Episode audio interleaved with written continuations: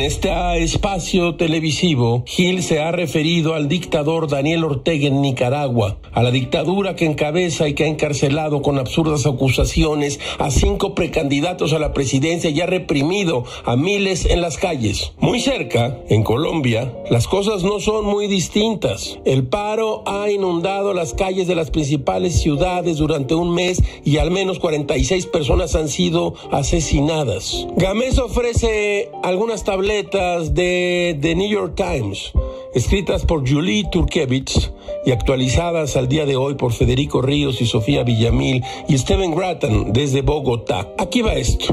Las protestas han sacudido a Colombia durante más de un mes y medio, tiempo en el que miles de personas han salido a las calles de sus principales ciudades, los manifestantes han bloqueado las carreteras y la policía ha respondido a veces con fuerza letal. Al menos 46 personas, muchas de ellas manifestantes, han muerto así como usted lo oye.